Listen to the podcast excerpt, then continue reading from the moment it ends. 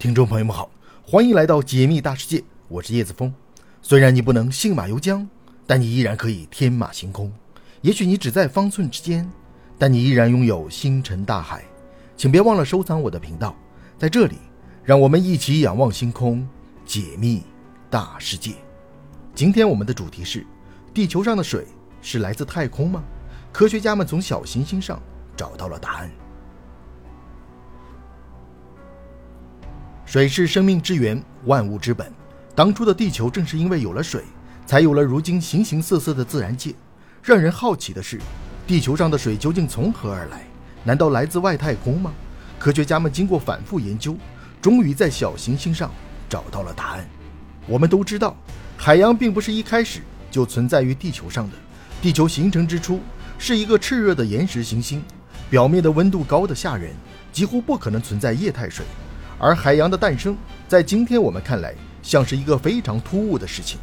不仅如此，地球上还储藏了大量的淡水，它们以各种形式分布在这个蓝色星球当中，为人类和自然界动物的活动提供帮助。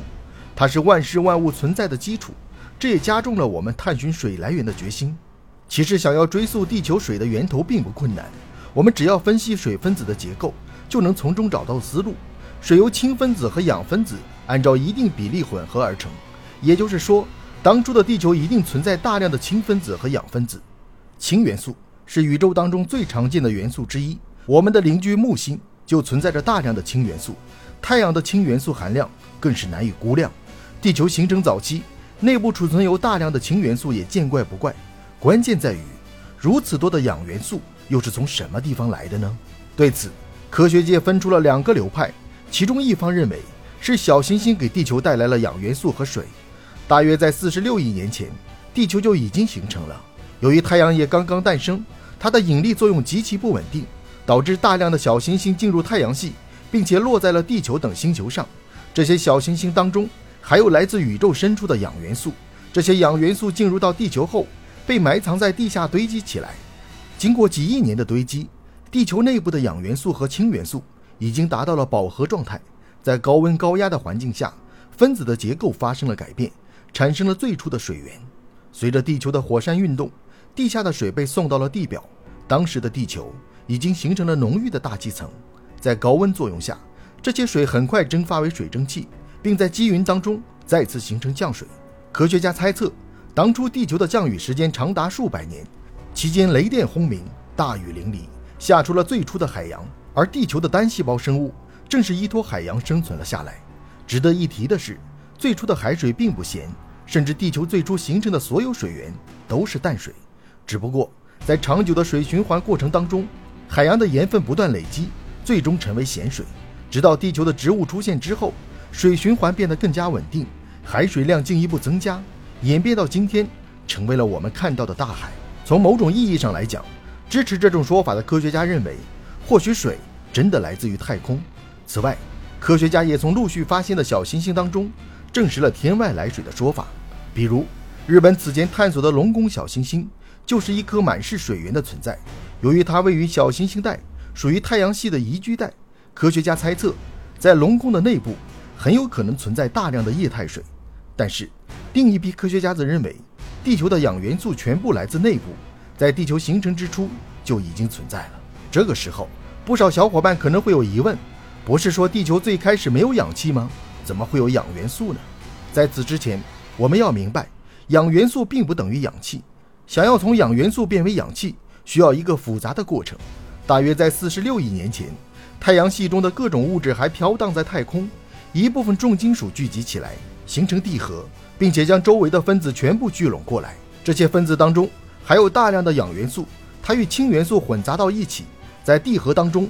发生了复杂的化学反应，此后经历火山喷发、下雨、水循环，形成了地球的水。为什么科学家会如此确信地球在形成之初就有大量的氧元素呢？其原因在于，地球并不是唯一存在水的星球。比如我们的邻居火星，目前已经有多方面的证据表明，内部蕴藏着比地球还要丰富的淡水。南北两极更是被冰冠所覆盖，虽然表面上是一层厚厚的干冰，但下层。却是货真价实的水冰。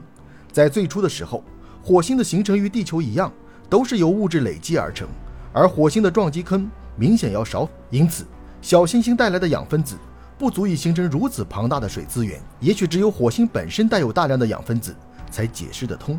当然，不仅是火星，就连月球等一众卫星都有水存在过的痕迹。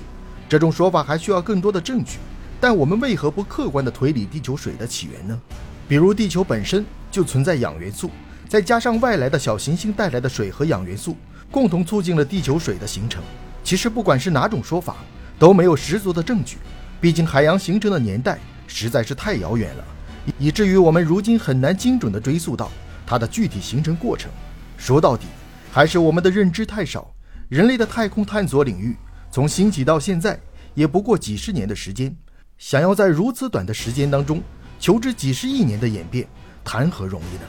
地球上除了水之外，包括动物的出现、植物的出现，都是一个谜题，困扰着一代又一代的科学家。达尔文在进化论当中提出，地球的生命是由单细胞生物进化而来的，而单细胞生物又是地球上最初的有机分子结构演变而来。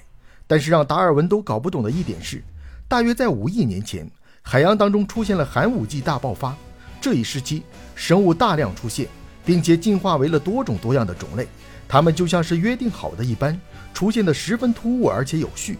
理论上来讲，当时的环境条件并不适合出现如此多的高级生物。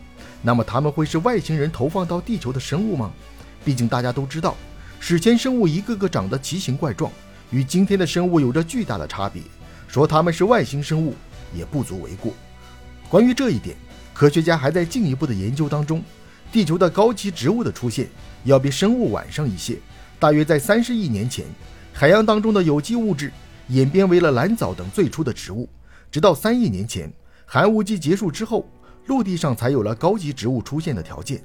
此时，大量的高级植物聚集起来，形成了原始森林。地球上的氧气也逐渐变得浓郁，为那些从海洋迁徙到陆地的生物提供了生活环境。随着植被越来越多。严重影响了地球的环境，一场无情的大火控制了植被的数量，石炭纪也宣告结束，动物和植物都朝着各自的方向进化，形成了形形色色的自然界。